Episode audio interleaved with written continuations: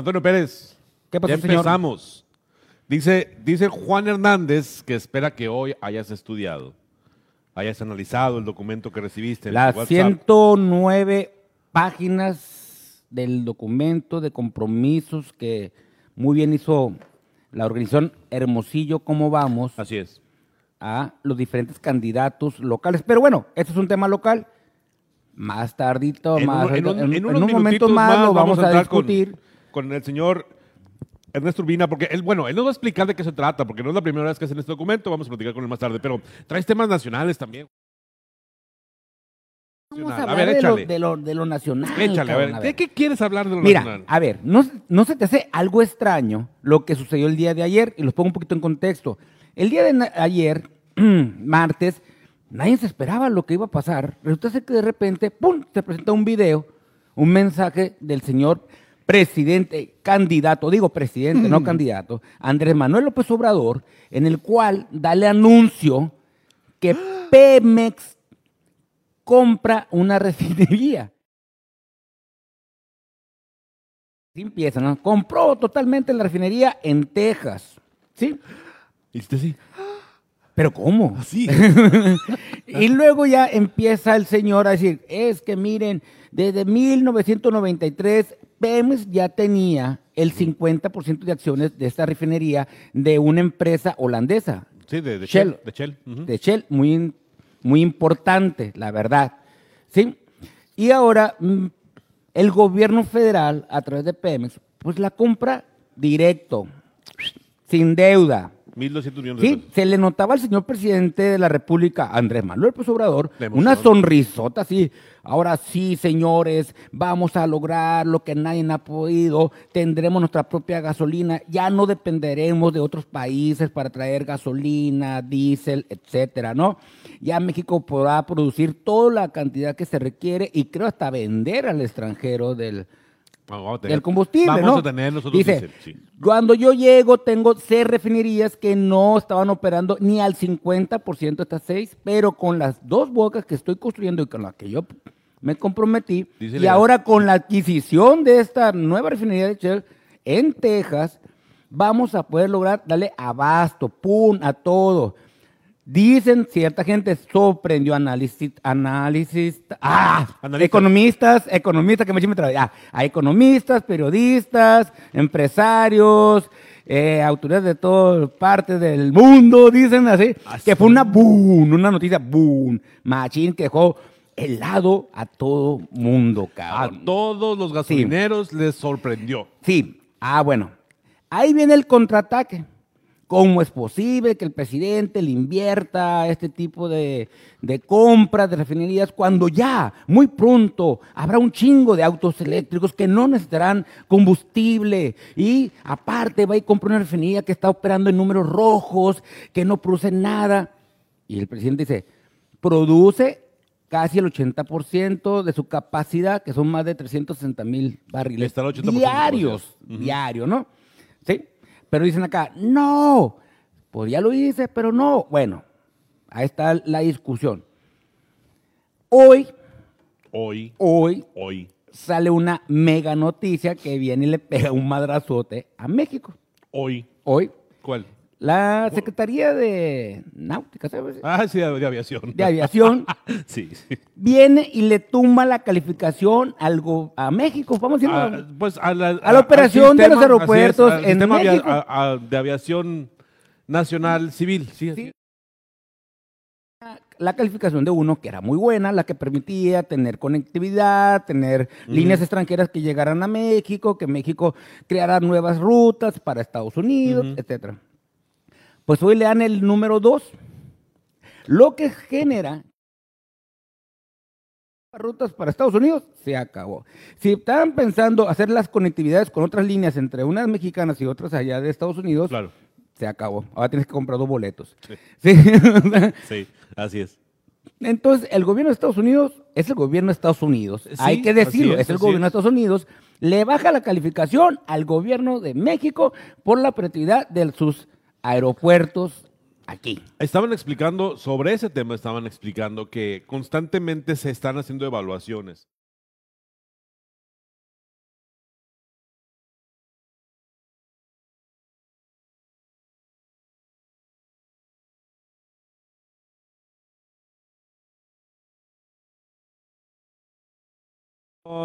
que no se cumplió, pues. Ayer el presidente sale en unos platillos a wow, a anunciar la compra de la refinería en Estados Unidos y dando ciertos mensajes en los cuales lo captaron, decir, ahora sí se la van a pescar, ¿sí? Sí, Y ahora le dan este madrazo Sí. el gobierno de Estados Unidos. sí.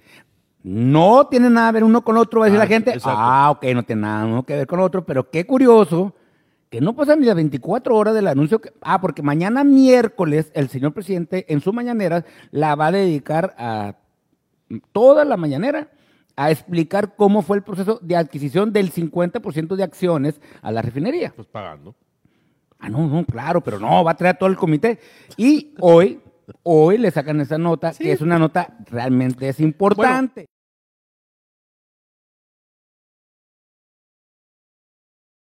que afecta es mucho, va mucho más para allá. Van a decir algunos, ah, yo ni en avión me subo, ni viajo, ni la Sí, madre, pero ni no. voy a Estados Unidos.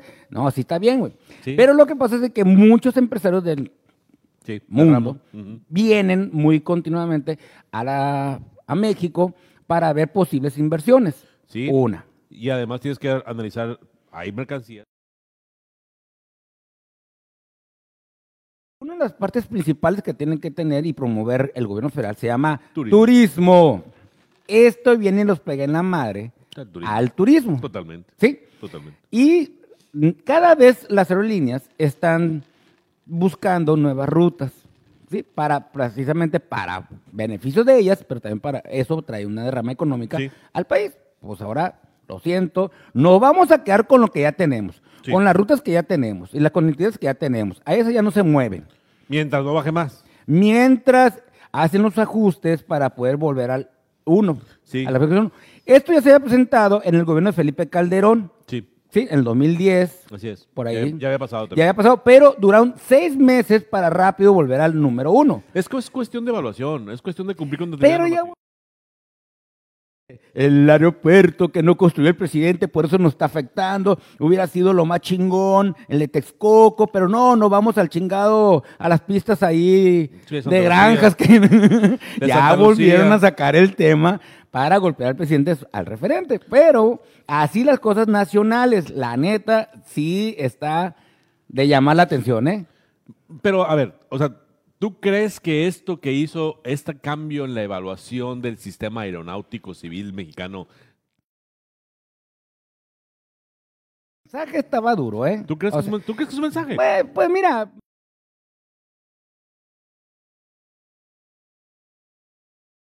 Eh, oye, espérate. Que México compre una refinería donde se produzca bastante. Una refinería que ya estaban vendiendo. Que ya están vendiendo Sí, y lo sí, que tú sí. quieras, pero la compró, quieras o no quieras. Sí. ¿De dónde traemos bastante gasolina? A, México. ver, a ver, lo que tú quieres decir entonces es que esta puede ser una represalia de Estados Unidos. mis Porque comentarios. o sea, cuentas- sale el presidente, le hoy le pone una madrazo. Final- acuérdate, recordemos Al que el final de cuentas, a ver, la, la refinería está en Estados Unidos, opera en Estados Unidos con las reglas de Estados Unidos, aunque el capital sea del, del pueblo mexicano. La refinería estaba operando prácticamente con ejecutivos, funcionarios de, De Shell. de Sí, Shell. sí, sí, sí, pero. Shell no eran propiamente americanos, güey. No, porque ya México era socio de esa empresa. Sí, pero México no tenía participación laboral, ni, No, ni no, humano, no. ni nada. Es más, ni llegaba a utilidades. Porque las utilidades de esa empresa se repartían en las demás refinerías que tiene esta empresa. tiene Shell, claro. Sí, México, qué extraño, ¿no, güey? ¿Por qué? Porque no agarró nunca utilidades, güey. Y mira que producían bastante, ¿eh? No, Combustible. no, espérate, espérate, espérate. Pero es que tú quieres que.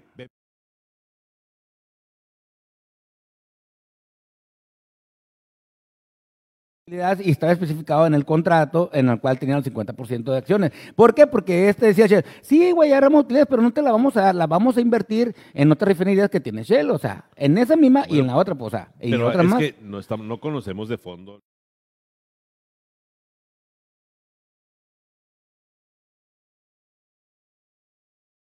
Ah, no, claro, no, depende del contrato, pero si el contrato, contrato. puede especificar que si quieres, sí lo puedes recibir, Así ¿eh? es, pero si no, Pero muy poco, lo que sorprende aquí es que muy pocos mexicanos sabían de la inversión que tenía Pemex en esta refinería, ¿eh? Eran muy pocos mexicanos. Claro. Ahora decir, ah, cabrón, eran muy pocos mexicanos los que. Reclamo muy generalizado que siempre hemos escuchado es ¿por qué México si tiene todo? ¿Por qué no hace gasolina? ¿Por qué no ¿Por qué fabrica no sabe? gasolina? ¿Por qué- por qué discúlpame, resulta ser que sí fabrica gasolina México, cabrón. Es que, cachas, a ver, es muy importante, y aquí sí yo... No, aquí sí échale, es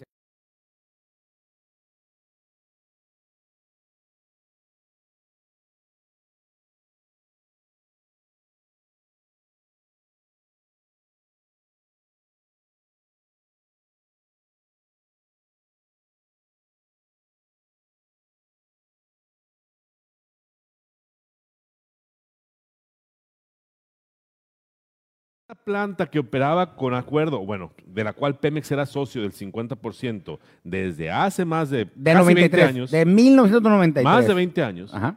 es por ignorancia del mexicano, Ah, no, porque claro. la información que Pemex genera es pública. Claro. Y Pemex tiene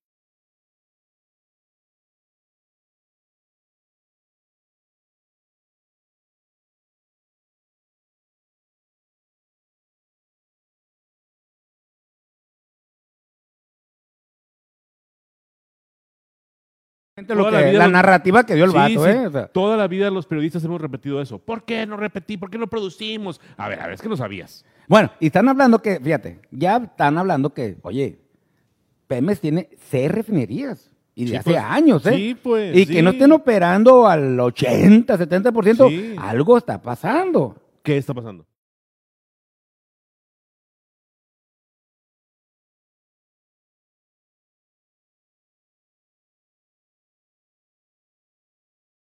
Ay, ¿Quién lo opera? No, dime quién lo opera. Los conservadores, vas a decir. No, dime quién lo opera. El gobierno federal, cabrón. El gobierno. Le está regresando prácticamente el poder a Pemex con Ah, esta reforma. oye. o tomando- Chica, su vida siempre ha sido la misma. No, pero con las reformas que estaban, a- que tumbó esta administración, o no, no, Raba, a ver, No, güey. échale, échale. Hablas como el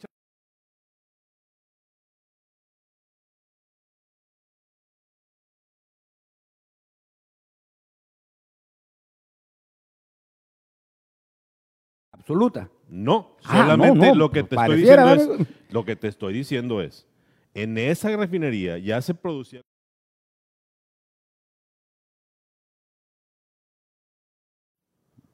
No sé. Recuerda que en México. Ok, no sabes, tiempo, entra. tiempo, tiempo, no sabes. Ahora, ah, bueno, a ver, a ver, a ver, a ver. segundo, segundo.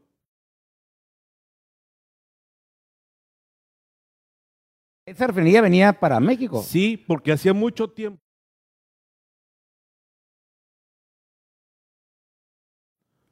Supuestamente lo que estaban hablando es que Pemex vende cierta pinche combustible para la. Porque la Pemex tiene transforma-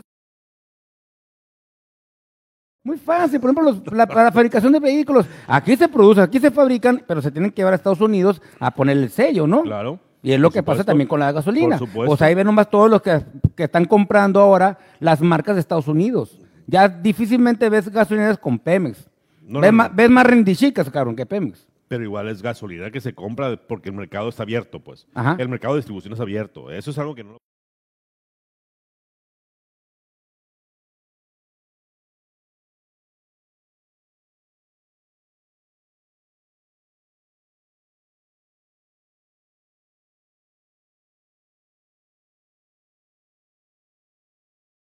Es- Acuérdate aquel video de nuestro presidente cuando decía, mira, aquí está en 10 pesos y allá está más caro.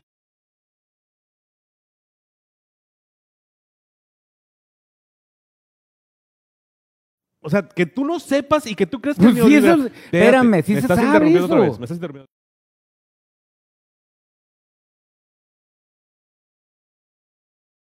tuyo que lo crees. Pero la realidad es que Pemex ya tiene tiempo haciendo negocio en Estados Unidos. Bastante tiempo. Ok, ahora. Estás hablando que tenía el 50% de acciones del 93, ok, cabrón. entonces, no es el neoliberalismo lo que tiene jodido a Pemex. Es, el mal, es la mala administración de los gobiernos. Los gobiernos no son buenos empresarios. Y el petróleo y la generación de petróleo y la distribución de gasolina, aunque te creas Ahí sí difiero machín de ti. Es que no son buenos administradores los gobiernos. Es que se chingan la lana, es que está el problema de la corrupción, es los intereses de grupo, intereses personales, Conrado. No me venga así que es que son muy güeyes para administrar los recursos que tiene el país de México. O sea, no mames, güey. A Es la pinche corrupción. Ponle nombre, es la corrupción, Juan cabrón. Antonio, Y los Tú tienes intereses. un negocio, ¿verdad? Así es. Ok, si tú en tu negocio le quitas el dinero de la caja, ¿qué pasa con tu negocio? ¿Cómo? A ver, explícate un si poquito tú llegas más. a tu negocio y sacas dinero de la caja y te lo metes a la bolsa, Yo ¿qué le saco, yo le invierto, yo checo y administro.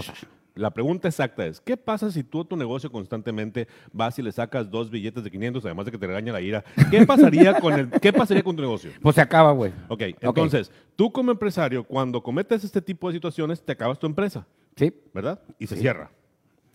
El gobierno, cuando comete ese tipo de errores, solamente le mete más dinero.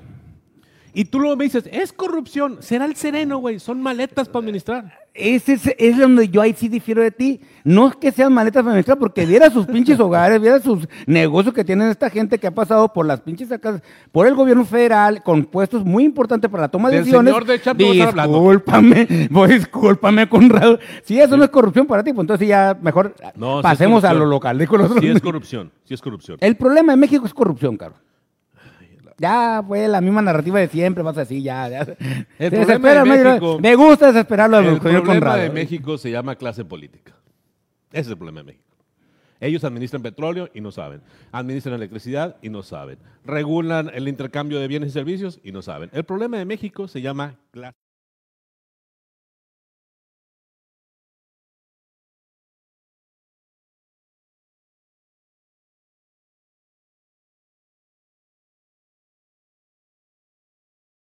Llegan a administrar políticos que de verdad Correcto. a veces, la neta, no sé qué chingados están haciendo ahí. Ojalá que nos pongamos bien abusados hasta el 6 de junio y realmente llevemos políticos que van a poder hacer estructuras con gente que realmente... Le. ¿Por qué mutean al Conrado Quesada Rodríguez? Están preguntando aquí. Ah. ¿Eh? ¿Eh? Tenemos un acuerdo el productor ¿Eh? y yo. ¿Eh? El Conrado no se escucha, dice. Tenían productor y yo. opresores. No, la verdad, la verdad, mira, ya, ya, ya en conclusión y ya aterrizando esto, Conrado, la verdad, la neta es que sí es, sí es verdad. Eh, México puede ser mucho más grande de lo que es, pero desafortunadamente la clase política es la que nos tiene bien madreados en todos los niveles de gobierno en todos los poderes. Totalmente. Desafortunadamente llegan y se les olvidan todos los pinches compromisos que los llevó a esos lugares.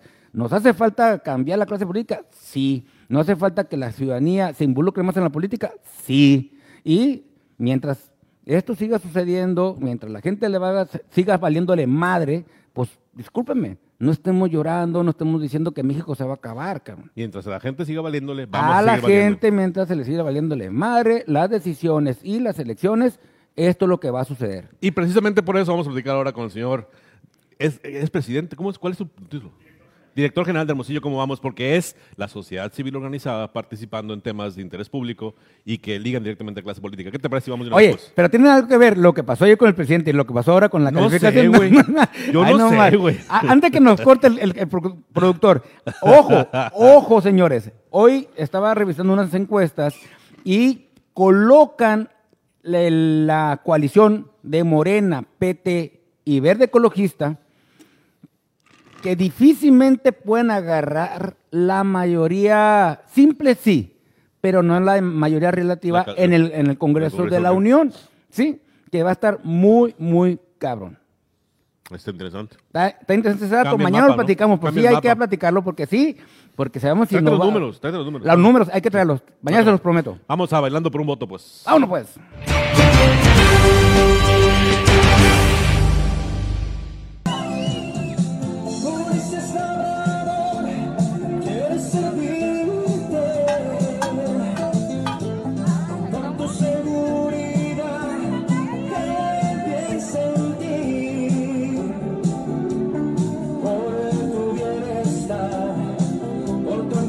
La que proyectará todos y todas los cuarenses. Con Tabuada deben continuar. Éxito por elección lo podemos conseguir si seguimos avanzando con Tabuada. Yair, el movimiento es ahorita con Nacho y el Nayarita. Na, na, na, na, Nayarit. my recital. I think it's very vital to rock Around. That's right. On time. It's tricky. It's the right. Here we go. It's tricky to rock around, to rock around. That's right. On time. It's tricky. It's tricky, tricky, tricky, tricky. It's tricky to rock around, to rock around. y luego no, nos cuestionamos con Roy y yo y discutimos, ¿por qué estamos tan jodidos? Ay, güey. véanlo pues, o sea. Tratando de entender lo que pasa con Chingado, o sea, pinche ¿qué me interesa si bailan o no bailan bien esta gente que está buscando un voto? Por favor, no la chinguen, pues. ¿De cuándo vamos a volver? a- Vamos a pasar un nivel más, cabrón. No, y van a ser diputados federales algunos. No, hombre. Ay, ridículo, cabrón. La verdad, que, que O sea, poca te los, madre. te los imaginas discutiendo el tema de la reforma energética. ¿sí? y bailando Espérate, vatos. espérate, estoy haciendo un TikTok, no me molestes ahorita. Sí, ahorita levanto la mano, sí, está bien, pero haciendo un TikTok. No, hombre, no chinguen, la verdad. ¿No te desespera eso? A mí sí, güey. Ah, me cabrona, la neta. Bienvenido. Urbina, Muchas gracias. ¿Cómo Gracias estás? por la invitación. De no, nuevo. no, por nada. dejamos calentito el, el escenario, ¿eh, Urbina? Acá, Sí, con sí, la sí. discusión acá. No, no, no. Como debe Nosotros- ser, Nosotros hombre. no vamos a bailar. Oye, Ustedes eh, no bailaron los ocho candidatos. ya, ya nos invitaron a bailar. Eh, pues no bailar. a bailar con un compromiso, cabrón. Órale. Ahí sí, a, a discutir sí, cosas vámonos. más serias. Falta una pista de baile en Hermosillo, ¿acaso? Eh, híjole, no, yo creo que no falta. Ahora, si todos, si todos los videos hubieran sido tan buenos como el de la muchachita de Movimiento Naranja, pues la verdad es que hombres y mujeres estaríamos muy contentos. Porque al menos tiene gracia la muchachita para bailar. Pero hay otros tipos y tipas que ni gracia tienen. Pues, es que Pues sí, cabrón, pero a estos niveles, ya a estas Muy alturas de las elecciones, ya le dicen los asesores, haz algo por el amor de Dios. Baila, porque, porque no subes. Por todo lo que hemos hecho, no está subiendo en lo absoluto. Ya haz algo, ya. Pero bueno. Te mandan saludos de Metrópolis MX, Ernesto. Este, y luego por acá ya te están a bailar, verte los partidos, dice el Eduardo Galindo. Este, el Hugo Moreno ya está haciendo, ya está haciendo grilla, el Hugo Moreno Freire. Luego, luego, sí, luego, luego. Te voy a hacer una pregunta al final si quieres la contestas. Dice, a ver, comparando las condiciones e iniciativas de los candidatos, ¿por quién no vas a votar? Ah, el voto es Yo- secreto, Hugo. ya sé que no va a querer contestar. El voto es secreto, Hugo. Por Sí, favor. bueno, pues, y No, aparte- Respeta al invitado. No lo pongan aprietos, porque la verdad es que de por sí tiene que negociar con todos. Yo sé por con quién va a votar el con Conrado. todos. Yo sé por qué. Así lo tienen el Conrado. No, que no votes, cabrón. Voy a votar por Pepe Zelaya. No, y un ejercicio difícil conocer la plataforma de ocho candidatos, ¿no? candidatos y candidatas que son los que están a la alcaldía del municipio, seis en lo estatal. ¿Tú crees que, tú crees que la, la plataforma que proponen los candidatos de alguna manera la van a respetar una vez que lleguen al- a, tomar el puesto? Que sea el nivel que sea. Difícil, eh, digamos, en términos de que en el primer año, por ejemplo, sea implementable totalmente las plataformas que están eh, desarrollando, proponiendo, tal vez en un esquema gradual y con mucha creatividad en términos de cómo generar los recursos, eh, los recursos financieros o los acuerdos sociales también necesarios para implementarlos, porque unos también implican un trabajo político importante. ¿no? Y Pero de- ya y lo de pusieron. Ya lo pusieron contra la pared, ¿eh? Hermosillo, Hermosillo, ah, ¿cómo vamos? Lo colocan a los candidatos contra la pared y dicen, a ver, cabrones, el que llegue va a seguir esta rutina con nosotros. No vamos a estar reuniendo cada tiempo para ir llevando la agenda que están, o los compromisos que están firmando con nosotros, porque son unos compromisos, no es con HMO como vamos. Es con la gente que ellos pueden y recolecieron esas demandas, solicitudes. O sea, no, no se le ocurre a HM HMO como vamos. Hermosillo, ¿cómo vamos? HMO? Hermosillo, ¿cómo vamos? Hermosillo, ¿cómo vamos? No se le ocurrió. Fueron y juntaron todas esas propuestas por parte de la gente, los hermosillenses, ¿no? Así es. De hecho, eh, pues recordar brevemente, nuestro modelo de incidencia se, se divide como en tres ejes. El primero de ellos, generar información que nos permita identificar, digamos, de manera clara cuál es la perspectiva de los hermosillenses sobre los principales problemas públicos. Ahí con, digamos, con cierto nivel de certeza, nosotros podemos argumentar que a los hermosillenses les preocupa la seguridad, las adicciones, el transporte público, calles y pavimentación, pero también nos permite darnos cuenta que tal vez en el radar no hay otros temas para la población en general, pero eso nos lleva al segundo eje que tenemos nosotros, que es habilitar espacios de diálogo con representantes de organizaciones de la sociedad civil, especialistas, académicos eh, y una diversidad de actores sociales que tienen ideas, conocimiento, experiencia y trayectoria que nos permite hablar con mayor profundidad sobre los retos que enfrentamos en la ciudad. Y por ejemplo, eso nos lleva a que a lo mejor para las personas ahorita no es una preocupación urgente el tema del agua porque sale en la llave. Pero si le preguntamos a un grupo de especialistas, y creo que eso lo, lo comentaba en, en la invitación pasada, nos dice, si no resolvemos el problema de agua, eh, la ciudad está, eh, digamos, comprometida en ese aspecto. Y de ahí surge este documento. De aquí surge este documento que les traigo una... Nos acaba de llegar la versión bien. impresa. Anda, A- a avisar a, a- a los amigos de, de la red de Hermosillo cómo vamos Ahí me, lo he hecho, ahí me lo he hecho en Los- tres, cuatro entradas al baño. Los Lo- lo- compañeros de Metrópolis nos acompañaron en la mesa de movilidad. El arquitecto Hugo también es miembro de la mesa de movilidad. Y luego les vamos a hacer llegar su, su- su versión impresa. Urbina, comentabas algo muy interesante al principio en tu intervención. Y Ojo, eh, o escuchen bien lo que le voy a preguntar.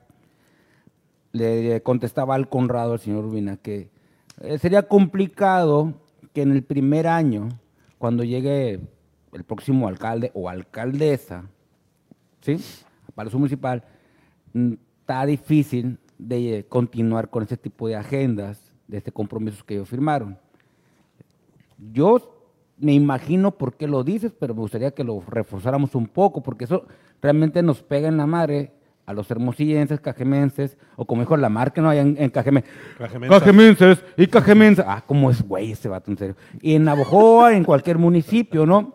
En el sentido de que él llega a un alcalde y cuando no trae la, el conocimiento, el feeling de que es una administración pública, pues llegar, empaparse, colocar a toda esa gente que le acompañó en la campaña, el conocer y saber quiénes hay que irle a tocar la puerta o en su caso patearle la la puerta, sea estatal o federal. O sea, todo eso nos lleva, no un año, Ruina. Yo creo que nos lleva un año y medio más o menos para que la autoridad entrante agarre más o menos el ritmo del...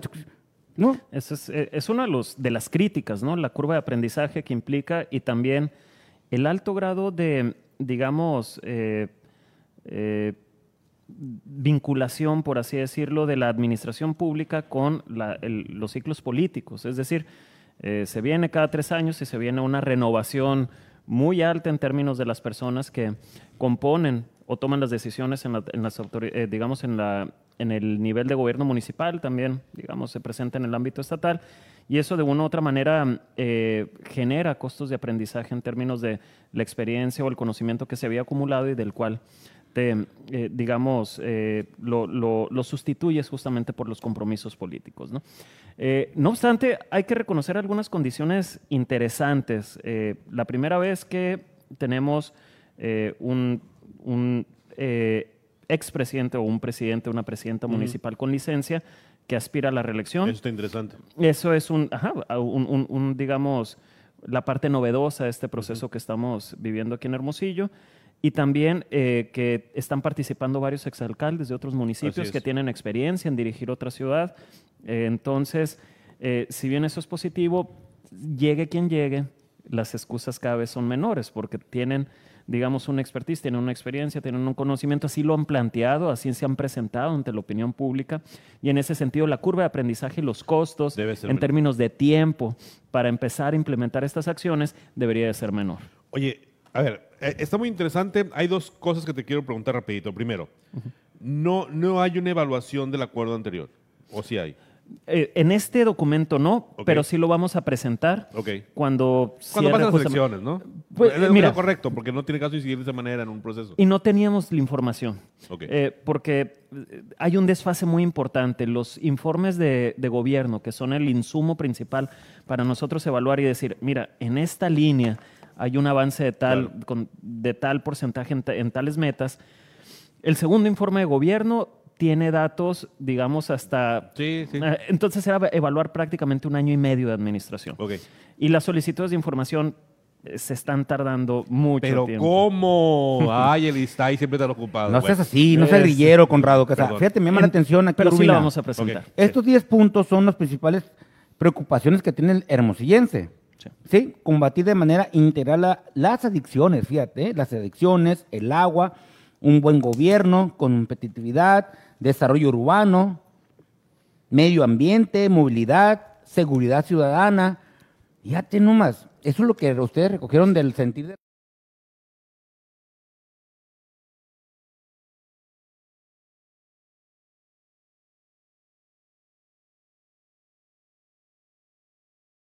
es este fenómeno, ¿no? Eh, en, en varias mediciones y particularmente una de INEGI, eh, menciona o regularmente Hermosillo aparece con el- como la ciudad del país en donde hay un mayor número de personas que consideran que el tema de los baches y la pavimentación es una problemática en la ciudad.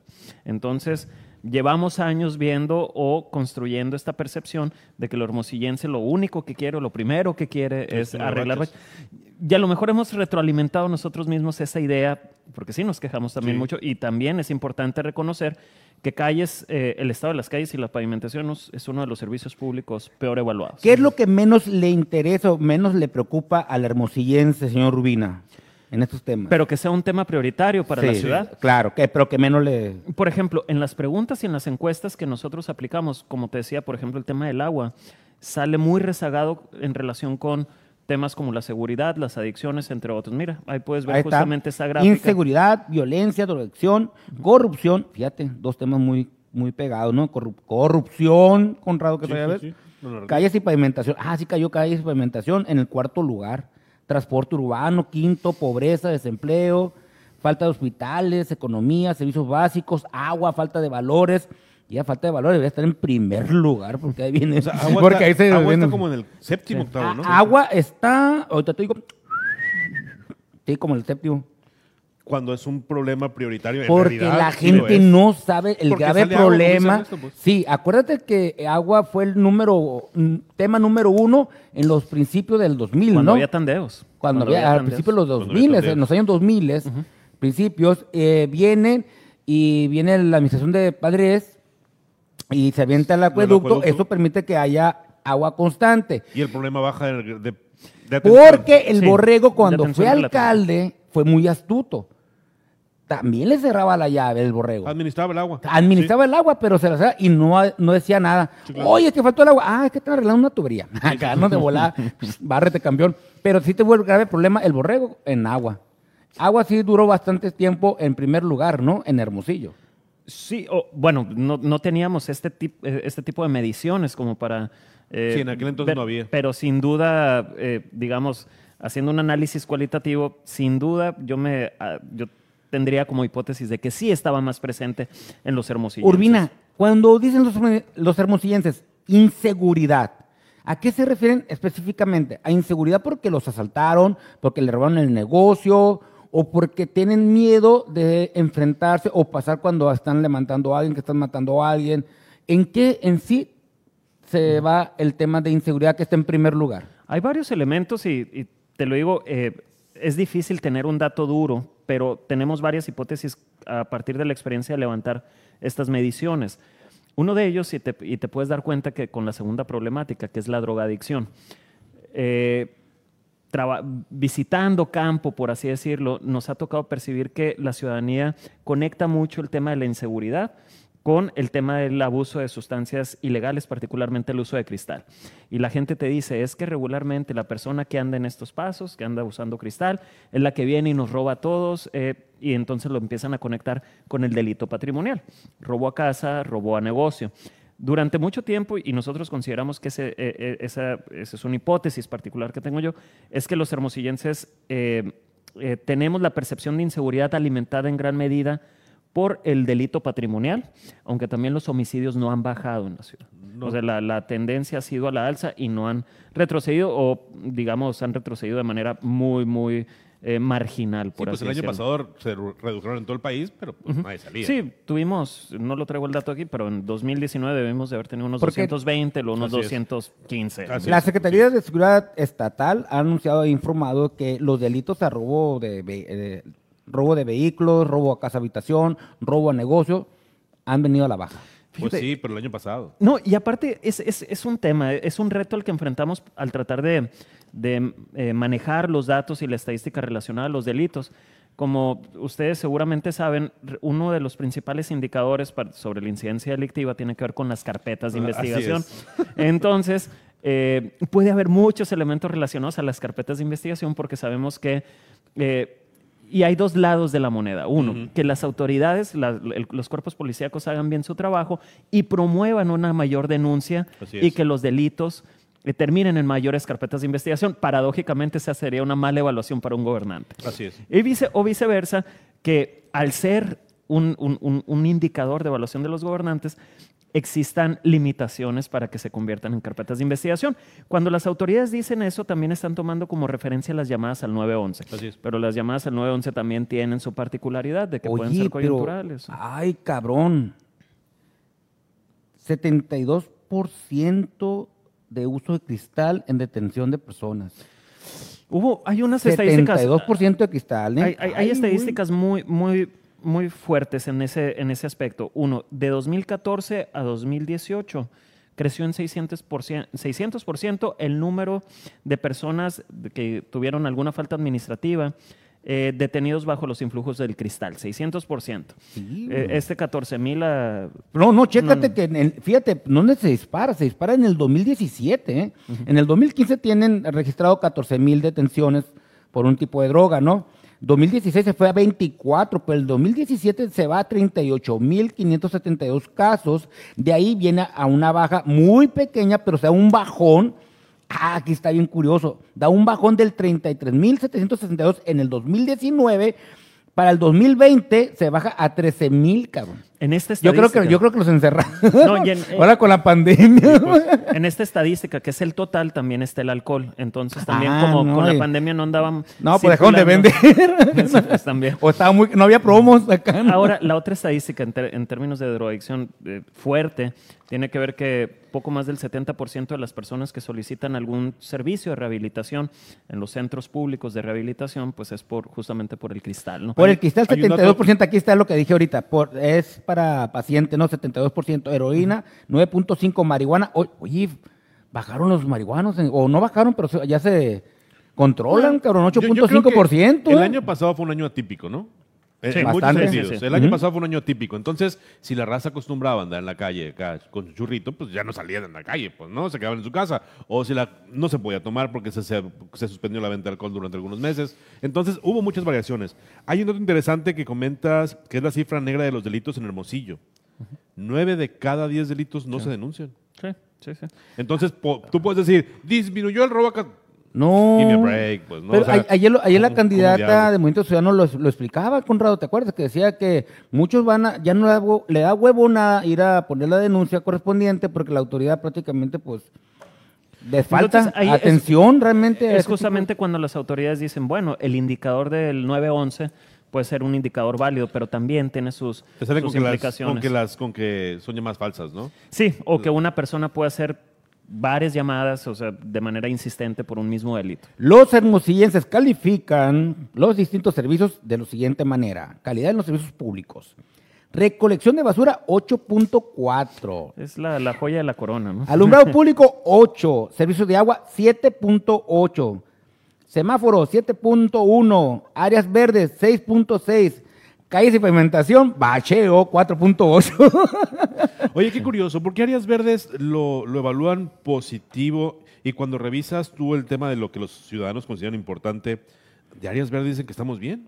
Eh, sí, puede ser un fenómeno, eh, digamos... Son, por- son parte por- de los datos. Sí, y por la estructura de la pregunta. Porque, o sea, le- el preguntarle en escala del 1 al 10 o preguntarle cómo evalúa Mm, la- el área verde que tiene ahí cercano y, y en términos de grado de satisfacción, que así está.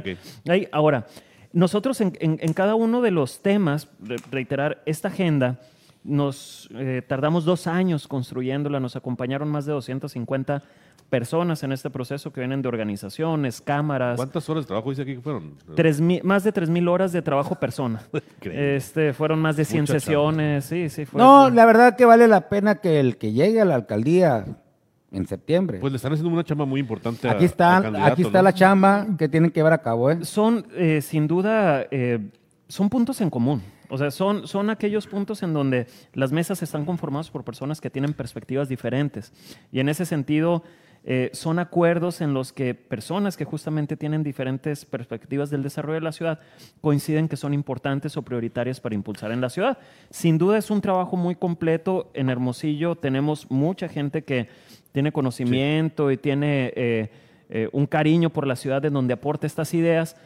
Y ahora el reto es hacer que estas cosas sucedan. ¿no? Este documento se le entregó a los candidatos. Se les entregó a los Y ocho firmaron de compromiso, ¿eh? ¿El compromiso qué incluye?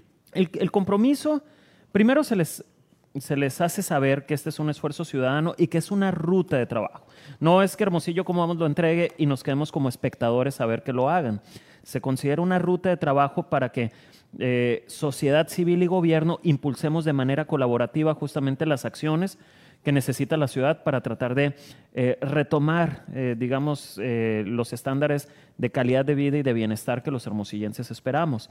Y en ese sentido, digo, no es una relación equitativa, sino que la sociedad civil, los que participan aquí, se comprometen a seguir participando, a seguir acompañando, a seguir Junto aportando con el alcalde. junto O con quien llegue, con el, el alcalde o alcaldesa, siempre y cuando justamente exista esta relación constructiva. Además, estos grupos también se- nos estaremos configurando para estar midiendo, evaluando, Claro. observando el grado de, Sean de- de una piedra en implementación. el zapato del próximo alcalde o alcaldesa, ¿Sabes qué es muy por interesante? favor. Porque en este panorama de la posibilidad de reelección, yo creo que este tipo de herramientas al ciudadano le pueden resultar muy útiles. Es decir, e- esto nos permite platicar fuera de la grilla de la campaña política y hablar desde un análisis de personas que participan porque les interesa el tema como movilidad, como áreas verdes, como eh, el agua, por ejemplo, la basura, recolección, residuos. Entonces, son, son ciudadanos que están interesados en participar en temas de ese, de- ese tipo. Ellos proponen esta agenda y revisar el desempeño de los alcaldes o alcaldesas con base en esta agenda podría ser un buen método de evaluación ante el panorama de reelección, pues. Así es. Aquí está el problema, ¿eh? Ahí va. Aquí, ay, oh, ya lo encontré, hermano. Escuchen al- Fíjese, escúchenme por favor, señores. A ver. No manches, Hermosillo es uno de los principales municipios endeudados en el país. Estamos hablando que estamos por encima de Guadalajara, cabrón. De Zapopan.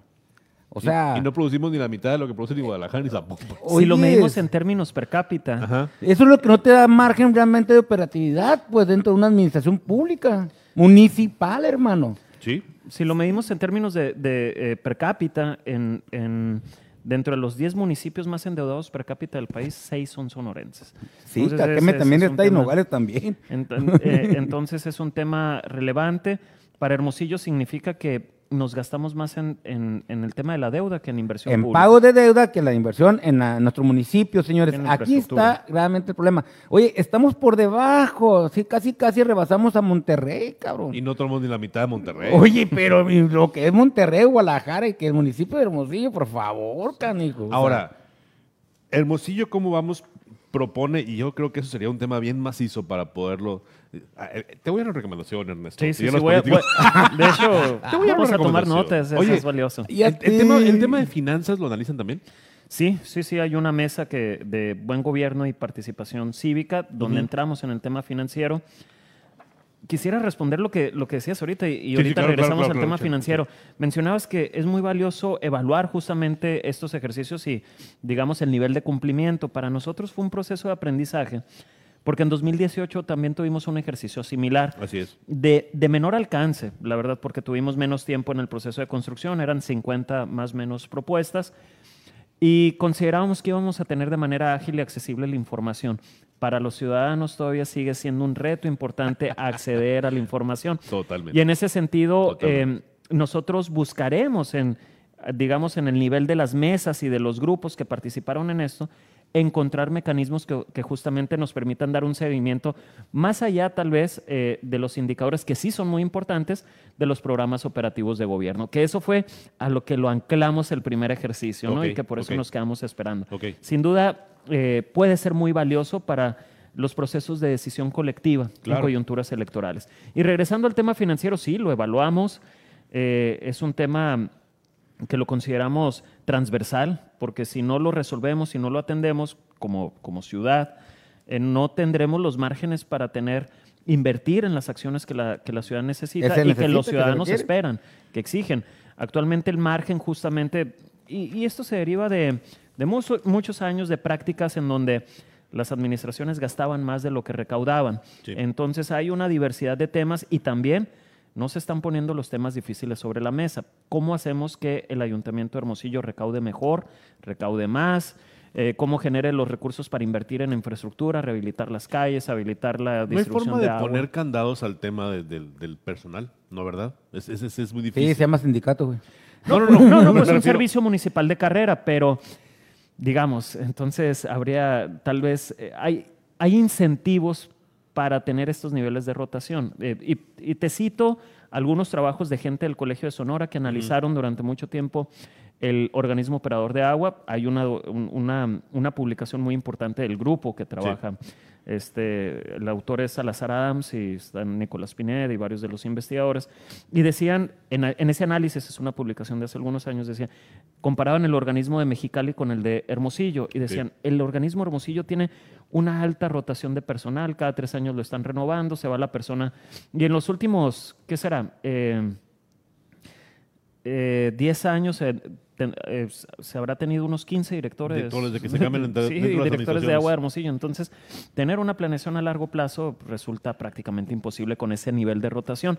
Y ellos decían, el organismo operador se debe de dejar de utilizar como cuota partidista. Uta, decir, de los que ¿cómo, lleguen. cómo lo hemos escuchado? O sea, Mira, fíjate que ellos cada vez que fueron los candidatos a firmar su compromiso y, y recibir la información que re- recabó aquí a a Hermosillo, cómo vamos, los candidatos tuvieron la oportunidad de priorizar uno de los temas, ¿no?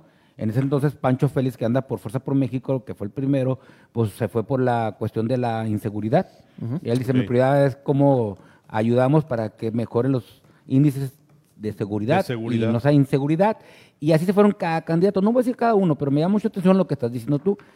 Quien tomó ese tema fue la candidata por la coalición Morena en candidatura común, Celida López, que dice, mi prioridad- lo, lo importante de mi reelección es de que ya no va a haber esa rotación de personal al momento si llega ella a- otra vez al ayuntamiento, si se reelige, ¿no? O sea, es lo que yo puedo ofrecer para una continuidad de los proyectos que hemos venido trabajando. David Figueroa se va por la inversión, creo que fue por inversión, y quién más, el Toño Tezarán se va por la mejoría de la calidad de vida dentro de Hermosillo, creo, ¿no? Sí, más o fue- menos estaba leyendo Ajá, ahí. Se fue por temas de, de servicios públicos. Tuvimos una, un- dinámicas interesantes, los recibimos los pasados 19 y 20 de mayo, si no me fallan las... las eh, Ajá, del el 19 al 20. calendario.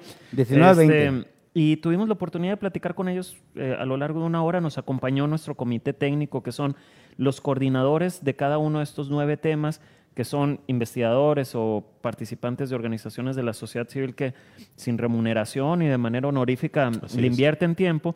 E hicimos unas mesitas en donde platicábamos y le, hacíamos las preguntas, oye, ¿cuáles son tus prioridades? Y fue muy interesante y podemos destacar justamente cuáles eran los temas que traían cada uno de los candidatos.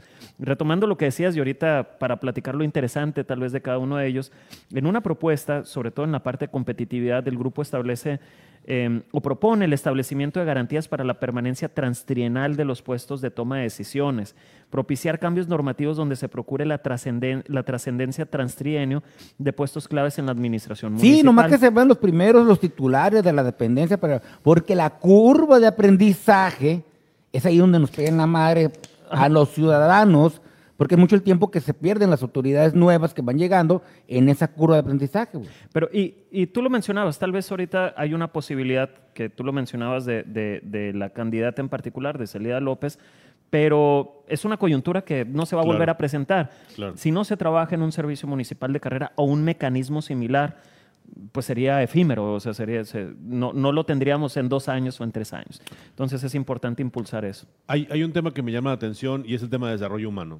Casi, en la política casi nadie habla de desarrollo humano porque ni- yo creo que ni siquiera entienden mucho el concepto de desarrollo humano. Este, Pero ¿cómo, Conrado? Pero en Hermosillo urge trabajar en ese segmento, urge buscar que las personas eh, tengan mejor capacitación para tener mejor trabajo, para tener mejor ingreso y mejor calidad de vida. Por lo tanto, eh, ¿alguna, ¿alguna de las personas eh, o notaron ustedes el interés de parte de los presentes por hablar del tema o no lo tomaron en cuenta? Sí se tocó por varias razones y, y- y hay que hacer una aclaración muy importante. Tampoco se habla tal vez de desarrollo humano porque regularmente se lo atribuimos a autoridades estatales o Ah, federales. Secretaría de Trabajo, la ta, ta, ta, ok. el- este, son los Ok. programas, los o las grandes programas privadas, sociales. ahí es donde hay Ajá. ese tipo de áreas. ahí. Entonces, desde el municipio, eh, regularmente como que se, se desliga porque el, 15, el artículo 115 constitucional también no es claro, o sea, le atribuye Sí. más al municipio los servicios públicos, entre otros aspectos. Pero Hermosillo tiene eh, problemas o, in- eh, importantes. Eh, según datos del Coneval, prácticamente 80, unas 80 mil personas eh, están en situación de pobreza extrema. Eh, más de 200 mil personas en la ciudad enfrentan situación de carencia alimentaria, en donde sus ingresos no necesariamente significan que eh, cubra sus necesidades nutrimentales. Y en ese sentido, Hermosillo empezó a, a escalar en los rankings de, de las capitales, por lo menos. Entonces, para nosotros fue importante ponerlo sobre la mesa, diciéndole a los candidatos de que, bueno, aunque no sea de tu atribución o tu facultad, eh, vamos juntos, ciudadanía y gobierno, ante las instancias Pero son la correspondientes. primera instancia de acercamiento con la No, ciudadanía. sí, no, ajá, eh, desligarse no es del todo correcto porque también, por ejemplo, los centros comunitarios es una infraestructura muy importante para impulsar el desarrollo humano. Claro, claro. Eh, los comedores, eh, los comedores que pudieran estar en la zona rural de la ciudad, entre otros aspectos. Tocábamos el tema, es importante, pero sin duda las limitaciones de, de recursos como que plantean Sí, un escenario pero difícil. Un para panorama eso. para resolver esto es mejorar la competitividad de la ciudad para poder tener mejores empresas y por lo tanto mejores trabajos también. pues, Yo ¿no? creo que yo, yo focalizaría el problema que tienen los ayuntamientos y la verdad que, que desafortunado que los candidatos, ninguno, lo esté abordando, porque mira, se les hace y pues tienen razón, pueden acabar con su carrera política, pero es tan importante que no sean tan hipócritas. Y te lo digo, discúlpame, Ur- Urbina, pero es la verdad. Tenemos un, tenemos un municipio bien endeudado. tenemos un municipio que cada vez le están quitando recursos de la federación o del Estado. Pero ¿qué pasa? Ningún candidato está informando o está señalando de qué va a hacer para cobrar, recaudar Claro. los prediales, las multas, todos los servicios que le ofrecen y que la ciudad tenemos que pagar. Ahí ese tema, la neta le sacan, güey, pero ahí deberían de, de ir enfocados. ¿Saben qué, señores? Quieren mejoría en las calles, quieren mejoría en el alumbrado, quieren mejoría en los parques, pues ayúdenme. Chéquele lana, Y métele lana. Y es mucho lo que la ciudadanía le debe a la comuna, cabrón, en cuestión de lana. Fíjate, eh, y existen muchas hipótesis y no tenemos la información para hacer una inteligencia colectiva. Yo estoy seguro que hay investigadores en la Universidad de Sonora, en el, en, en el CIAD, en el Colson, en otras instituciones, que sin duda con información pudieran proponer estrategias muy importantes para incrementar la eficiencia de recaudación en términos de predial y de agua de Hermosillo. Agua de Hermosillo tiene también una brecha muy importante para, digamos, generar recursos, por lo menos para asegurar el abasto de líquido en la ciudad. Porque lo que pasa es que también las autoridades le sacan a, la- a trabajar en la eficiencia de la distribución del agua en el municipio. Porque son obras que no ve la gente y como no ves, no calificas. Y también está muy politizado el tema. Eh, también, es- exactamente. muy politizado. A- Ahí en, en Hermosillo, como vamos en la mesa de agua, yo sé que hay muchas visiones distintas para a- aportar soluciones al tema de, de agua Hermosillo. Y esas soluciones muchas veces no alcanzamos como ciudadanos a, a- escucharlas o comprenderlas. Pero creo yo que es importante empezar a discutir qué vamos a hacer con agua Hermosillo. Porque las advertencias no son ni de esta ni de la anterior. Prácticamente desde que Pancho Burke se hace del organismo operador, al siguiente administración se empezaron a hacer advertencias sobre, espérate, espérate, es que Agua Hermosillo no puede ser la caja chica del, del municipio, Agua Hermosillo no puede ser ta, ta, ta, ta, ta, ta, ta, que el sindicato, que la... Entonces, hay muchas observaciones desde hace mucho tiempo y no se terminan de abordar. La gente no termina de discutir el tema. Y aquí yo quiero asociarlo con dos temas. Participación. La gente sigue sin participar. Sí. Pero ese tipo de organizaciones, como No, Hermosillo, es que ¿cómo está- vamos? Esos serían, deberían ser nuestros ojos y nuestros oídos. Pero la gente no participa con Hermosillo como vamos. Me sorprende mucho que, que a pesar de que están abiertos a recibir la colaboración de más personas, de más organizaciones, o simplemente gente que quiera participar, eh, eh, más que nueve de cada diez hermosillenses no se acerca. Pues. Pero Sí, sí, hay- sí. ya ahorita hay las redes sociales y hacer una manera, un producto con esta información que realmente a la gente le, ah, cabrón, no lo había visto así. O sea, claro, si lo haces muy técnico, muy profesional, pues obvio razones mucha gente no le va a entender. Fíjate, vamos a no. abordar cada uno de aquí, de aquí está, de aquí está hasta la, hasta la veda electoral, Cachas. Pues va, me- Vamos a a, empezar nuestra manera, a nuestra manera, Sí, ¿no? A nuestra manera. Vamos a empezar a agarrar cada uno No. y tú nos corriges si nos equivocamos. No, no, con gusto, con gusto. Claro. Y, y justamente les iba a comentar eso, porque, eh, digamos, eh, un, un pequeño grupo de organizaciones tal vez es muy difícil que cambien la realidad en términos de cómo participamos los hermosillenses, pero eh, nosotros siempre hablamos de fortalecer un ecosistema, por así decirlo, que vaya habilitando la participación y ahí los medios de comunicación, los comunicadores eh, contribuyen mucho en términos de estar despertando ese interés o llevando los datos de las Mm. problemáticas de la ciudad. Oye. es un proceso Así, no, no me ponga la cámara, güey, no me ponga la cámara. Pero, pero oye, güey. Les- es les estoy echando le la bolita. Dejamos, le dejamos, no, no, no, está ya chingón eso, pero le dejamos la, la, la responsabilidad al político. Y vale madre. Le dejamos la responsabilidad a los medios de comunicación. No, que pueden poner a que se ponen a decir, oye político, puedo decir esto y no me va a afectar en el sobre Manila que me entregas acá. No, pues, pero ¿cómo? estás diciendo, Juan Antonio? No, no, yo creo que Urbina es muy importante la labor que están haciendo ustedes como organización social, pero la neta, hay que hacer que esto suceda. La verdad, hay que ir con la gente, realmente con la masa, con la gente que a veces le no le interesa estos temas, no le interesa la política, no le interesa la- el actor del gobierno porque están más interesados de qué, cómo van a comer ese día. Sí, de hecho, De esa es su preocupación principal, las 24 horas. ¿Qué le voy a dar de comer a mis hijos? ¿Cómo lo voy a mandar a la escuela? ¿Cómo voy a agarrar la ruta del otro día a la madrugada cuando sé que el chingado fulano ahí anda saltando en la cuadra? Sí. Eh, o sea, ¿y cómo voy a caminar y voy a encaminar a mis hijos en la madrugada porque tengo que ir a trabajar y la tengo que ver con mis hermanos, pero hasta un pinche Pokémon ahí a las dos cuadras? Bueno, hay mucha preocupación de Hermosillo, pero hay que hacer, pero eso no tiene que ser el motivo para no continuar con ese tipo de información y ofreciéndosela, ¿no? A la ciudadanía. Claro, sin duda tocas un tema muy importante. Nosotros hemos levantado información y sí, una, la, la principal limitación para los hermosillenses para involucrarse en este tipo de asuntos es justamente la falta de tiempo. Jornadas de trabajo muy exten- extensas o una diversidad de factores. No obstante, yo trato de ser optimista. Hay organizaciones, hay especialistas, hay, hay académicos, hay cada vez más comités vecinales, hay, están, eh, el tema ambiental está moviendo Te mucha gente. ofrecemos el Conrado y un servidor y también el productor Warner Hernández que nos está diciendo, ya vámonos. Te ofrecemos este espacio. Yo sé que el día de mañana vamos a tener bastante gente que nos va a estar viendo porque la verdad no somos los mismos, como dijeron los políticos. ¿no? Nomás una- una- una te ofrecemos última- este espacio para que cada tiempo te puedas echar la vuelta y Sí, venir claro. a tratar No, cada tema, ¿eh? La podemos verdad. invitar también, digo, yo con toda la disposición y les Invitar agradezco mucho invitar a los coordinadores. Claro, Claro, claro. claro. Oye, una última pregunta ya nomás para irnos. ¿La sauceda es un tema que se tiene que arreglar ya? O sea, ya lo incluyen ustedes como un tema prioritario. Sí, sí, sí, lo, lo retomamos porque en varias de nuestras mesas eh, el déficit de áreas verdes en Hermosillo es muy amplio. Tenemos cuatro metros cuadrados de áreas verdes por persona cuando deberíamos de tener nueve, diez.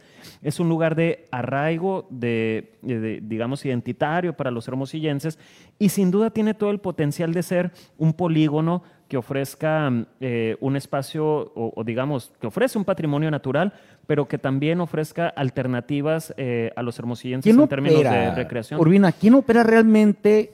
Eh, el- Es propiedad del gobierno del estado, es, es Sí, propiedad de bienes pero la y tiene, concesiones. pero la da como concesión a particulares. Ahorita no está concesionada. No hay De una hecho, concesión a alguien, ¿no? Antes de la pandemia había un proyecto para eh, explorar un- una posible concesión a privados en donde tuvieran un centro de convenciones ahí y que esos mismos privados se encargaran de habilitar un bosque urbano.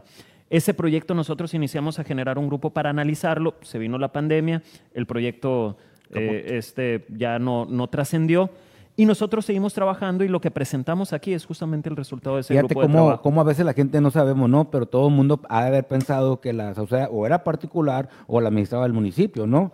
Cuando realmente pues es el Estado del tiene la facultad y la responsabilidad si se la cede a cierta gente y hace con él algo importante. Y es importante involucrar al municipio también porque el municipio tiene terrenos aledaños. Recordemos el cárcamo, Claro. los Ah, campos de no, béisbol. claro, claro. Se pudiera hacer una, Un trabajo en polígono- conjunto. Sí, un trabajo conjunto de Pero darle qué- un rostro ¿Pero diferente qué sector. crees? Los pinches colores, ¿cómo pesan? no, ya, ya vámonos, vámonos, ya empezó la grilla con Conrado. Oye, quedamos pendientes entonces. Sí, sí. Estaría muy bueno poder ir, agendando pláticas con los... con Un los- compromiso de nosotros, Conrado, porque la verdad sí es importante estar jodiendo mesas, con ¿no? estos temas. Realmente nosotros abrimos este espacio para estar jodiendo, para que la gente salga a votar este 6 de junio, que no le hagamos, dejemos la- todo a los políticos. Nosotros también podemos hacer muchas cosas como ciudadanos, pero pues tenemos que levantarnos el domingo. Tenemos que hacer mucho chamba. Muchas gracias, Ernesto. No, gracias a ustedes. Invitar a su audiencia a que descargue este documento. Está en nuestra eh, página www.hermosillocomovamos.org.